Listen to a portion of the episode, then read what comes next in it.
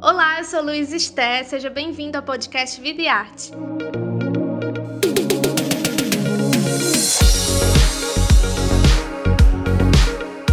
Nessa nova temporada, a gente vai conversar com diversos artistas brasileiros.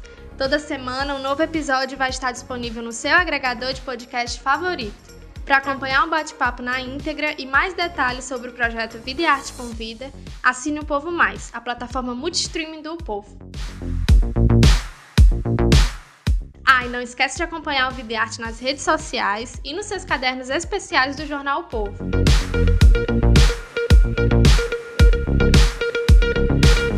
Cinco anos após focar na carreira artística e três anos depois de vencer um câncer, Camilo lançou seu primeiro álbum. O compilado conta com participações especiais de Pablo Vittar, Johnny Hooker e Alice Caymmi. No trabalho, o cantor e compositor paranaense utiliza a estética do camaleão para falar justamente sobre as transformações de sua vida. Não é à toa que aqui diz o processo de troca de pele dos répteis intitula o álbum. Semana que você não dorme em casa. Hum, baby, se for fugir, me leva contigo. Adoro perigo, cê sabe que eu piro nessa sua liberdade. É, oi, Camilo. Muito bem-vindo ao Vive Arte, convida. Prazer conversar contigo. Obrigado, Luísa. É um prazer estar aqui. Obrigado pelo convite, obrigado pelo espaço. Estou muito feliz. Massa, Camila. E primeiro, assim, parabéns pelo álbum, né? Pela, pela estreia. E para começar a nossa entrevista, eu queria falar justamente sobre o novo trabalho, né? Porque você já tem uma caminhada, assim, de mais ou menos três anos, desde o primeiro uhum. single, né? Do seu primeiro, é, sua primeira uhum. canção. E me conta um pouco como surgiu o álbum, quando você parou e pensou, não, agora sim eu estou preparado para entregar, entregar assim, esse conceito. Super, é muito uma chavinha que vira, assim, né? Porque eu comecei lançando singles, né?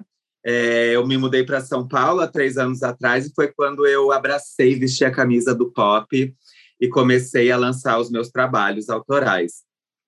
Então, é, eu lancei dois singles e aí eu acho que a virada foi quando eu fiz a minha música com a Pablo, é, o impacto que trouxe na minha carreira e na minha vida pessoal também. Naquele momento eu senti, é, e por conselho dela também, que estava na hora de fazer um álbum, estava na hora de contar a minha história, porque por singles você dá uma ideia de quem você é como artista, do que você representa, mas eu sinto que com um álbum você conta a sua história amarradinha, né? E por ser artista independente, é, é um álbum muito pessoal, é, eu, então não tem ninguém me podando, falando que eu tenho que fazer isso ou aquilo. É da forma como eu envisionei é, a sonoridade que eu queria, essa mistura de referências. Então, é, o álbum foi uma, uma construção muito natural, assim, né? O nome do álbum é Equidize, que é o processo de troca de pele dos répteis, né? Meu nome é Camilo, fazendo referência ao camaleão. E simbologicamente, eu acho que a Equidize representa transformação, regeneração mesmo, porque a cada muda de pele que os répteis fazem há dois meses, é, eles precisam trocar de pele para crescer, para ficar com uma pele mais forte, amadurecer.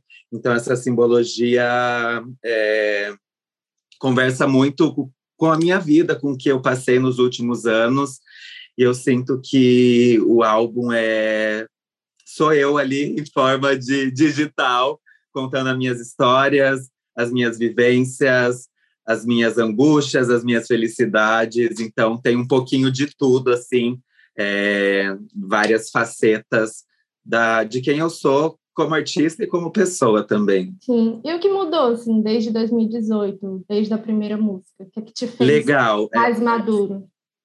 eu acho que veio muito com a minha autoaceitação, assim, sabe? É, de quem eu sou, de ser bicha escandalosa mesmo. Então, quando eu comecei na música, eu ainda não explorava tanto esse lado, eu explorava mais um alter ego, porque eu ainda não era 100% confiante é, com quem eu com quem eu sempre fui. Então, eu acho que veio muito com o processo de autoaceitação, é, de se julgar menos, e, e, enfim, eu sinto que foi, foi essa a chavinha que, que virou assim para para eu chegar nesse lugar que eu tô hoje. Sim, deve estar tá sendo assim um processo muito bacana entrar nessa nova era, né? Porque acho que para todo artista é sempre um marco é, colocar no mundo um trabalho tão fechado, um trabalho tão com processo de grande fôlego, né? E Ex exato. É, todas as composições são são autorais, né? Isso. Uhum, eu conto com a eu conto com a ajuda de alguns compositores, amigos meus que sempre estão comigo, que me ajudam a, a colocar sentimentos em palavras, mas, acima de tudo, me ajudar a trazer essa linguagem mais pop, né?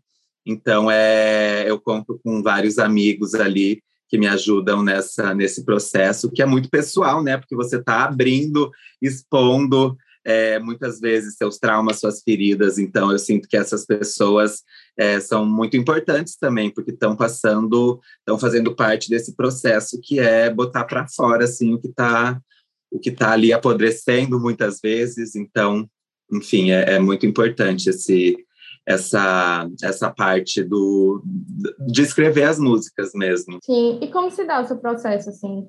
Tem algum start ou alguma inspiração, ou você... Olha, varia, varia muito, acho que vai muito do, do estado de espírito, assim. Quando você está numa imersão mais criativa, tudo pode ser uma inspiração. Um livro, sei lá, um filme, é, uma vivência pessoal, obviamente, mas às vezes até uma história de um amigo ou algo que me contam o legal da música é que são infinitas possibilidades, né? Você pode escrever sobre tudo, é, pode ser muito pessoal, uma história sua, ou você pode inventar uma história. Então, é muito, muito legal, assim, as possibilidades que, que te dão na hora de escrever e criar uma música, porque é, é literalmente o que você está sentindo naquele momento. E, e é muito louco daí ser transformado num produto digital, numa música, e agora todo mundo escutar e se identificar com, com essas músicas que eu venho trabalhando no último ano, assim, incansavelmente. Então, é, é, muito louco esse processo, com certeza foi um dos processos mais loucos da minha vida, mas também agora, principalmente, mais satisfatórios. Camila, eu queria falar um pouco sobre as parcerias, assim, porque tem Pablo, uhum. tem Carol, né, Biazin, e aí, como é que, que foi esse processo? o que, é que essas parcerias representam para você?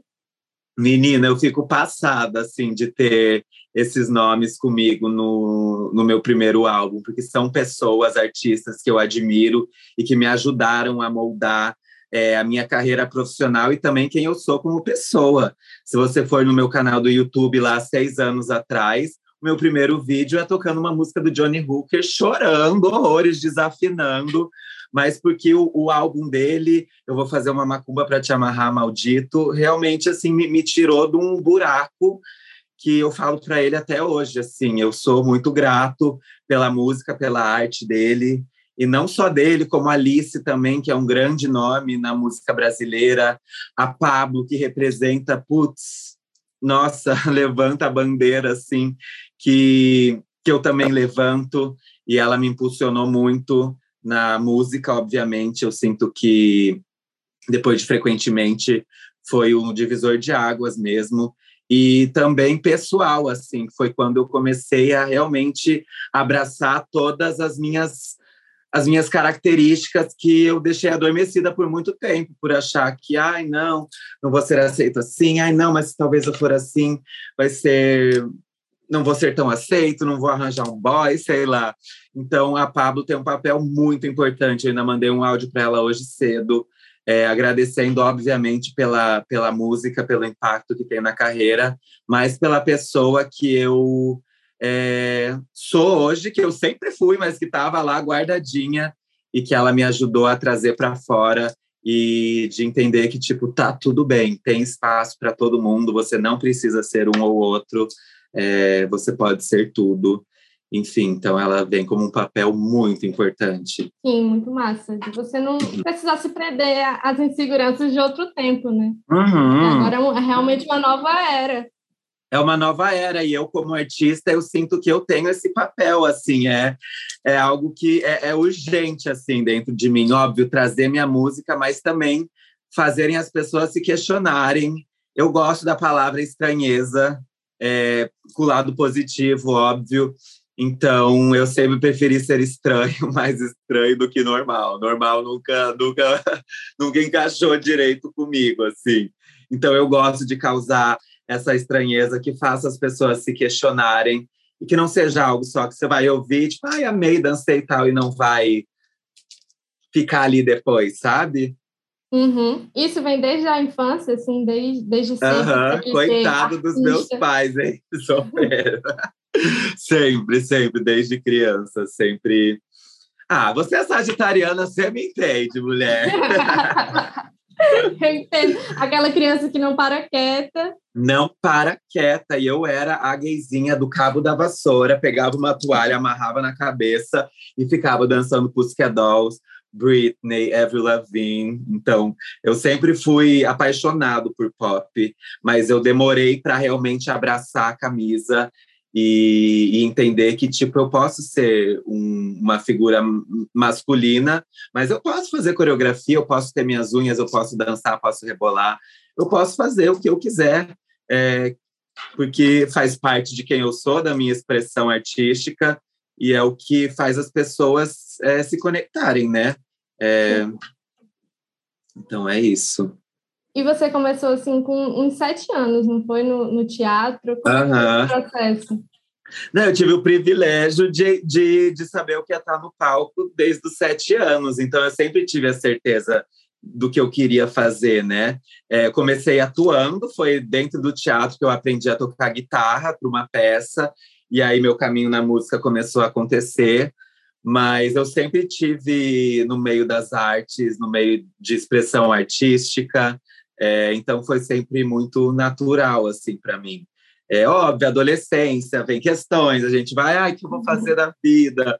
É, enfim, estudei design de interiores também, que é uma paixão, mas enfim, música sempre teve ali e aos poucos foi acontecendo. Hoje eu só agradeço por nunca ter desistido, porque foram inúmeras vezes, nossa, inúmeras. E você Mas é desistir? Isso. Nossa, esse mesmo começo do ano eu não sabia o que eu ia fazer. Eu tinha a ideia do álbum, mas ainda tinha muita coisa incerta, é porque sendo independente envolve muitas questões, principalmente dinheiro. É, hum. Então estava tudo muito incerto para mim e graças a dois anjos da guarda aí eu consegui trazer, desenvolver o projeto e estar tá aqui conversando hoje com você sobre ele. Yes! Ainda bem, anjo da guarda. Amém, amém.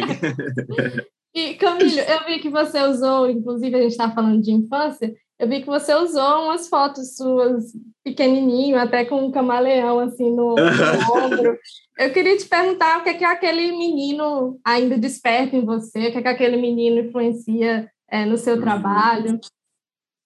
Então, eu sou uma pessoa bem bem ligada à minha infância, assim, às vezes até demais. Eu sonho muito, constantemente, com a minha escola de infância, com a minha casa. É... Eu eu acho que com o álbum, a música Querido Eu do álbum é como eu faço as pazes com essa criança, que sempre foi assim, eu sempre fui assim, espontâneo para cima, mas que por muito tempo eu tive que reprimir. É, então, hoje em dia, eu falo para essa criança que está tudo bem, é, que a, a gente passa por coisas para depois, principalmente por pedras no nosso caminho, coisas difíceis, que a gente consegue enxergar e hoje dar valor à, à pessoa que a gente é e sempre foi. Por isso que eu falo, a gente tem que ter muita certeza de quem a gente é lá no fundo, fora da carcaça, fora dos pensamentos, lá dentro. Porque quando a gente sabe quem, quem a gente é, é fica tudo muito mais fácil de encarar é, as coisas, a vida mesmo, que não, não é fácil para ninguém, né? É, eu ainda venho de um lugar de privilégio, que eu sou muito grato e agradeço, mas eu acho que ele teria orgulho da pessoa que a gente se tornou. E na música eu pergunto, né? Você teria orgulho de mim? E agora eu acho que eu respondo que sim, teria muito, porque o sonho está dentro de mim desde criança e muito vivo, muito vivo. Então, hoje, de estar tá aos poucos, é uma caminhada, é, uma, é um, né, um, um degrau de cada vez, mas eu sinto que a cada dia eu estou dando um passinho, e é o que eu sinto que vai fazer uma, uma constância é, e fazer durar mesmo, porque às vezes uma coisa que acontece rápido, estoura rápido, e aí acaba depois né, se dissolvendo muito rápido também. Então, eu acredito no, no passinho de cada vez para consolidar algo a longo prazo, assim, né? Apesar de eu ser ansioso, eu uhum. sempre soube que não seria momentâneo, é, e que, mas a certeza eu sempre tive do objetivo final, é, porque às vezes a gente se prende muito ao meio do caminho. Como que eu vou fazer para chegar lá? Ai, meu Deus, mas não vai dar certo. Ai, meu Deus, mas não. E começa a criar vários empecilhos, mas calma, tem que trabalhar, levantar a bunda, mas fazer acontecer que o fluxo vai acabar te levando se você tem o foco muito claro na sua cabeça do que você quer. E isso eu entendi muito com o próprio câncer, assim, né? Quando eu descobri, é, e tinha 14 centímetros, e foi muito do nada, assim. Eu não me desesperei pela primeira vez na vida.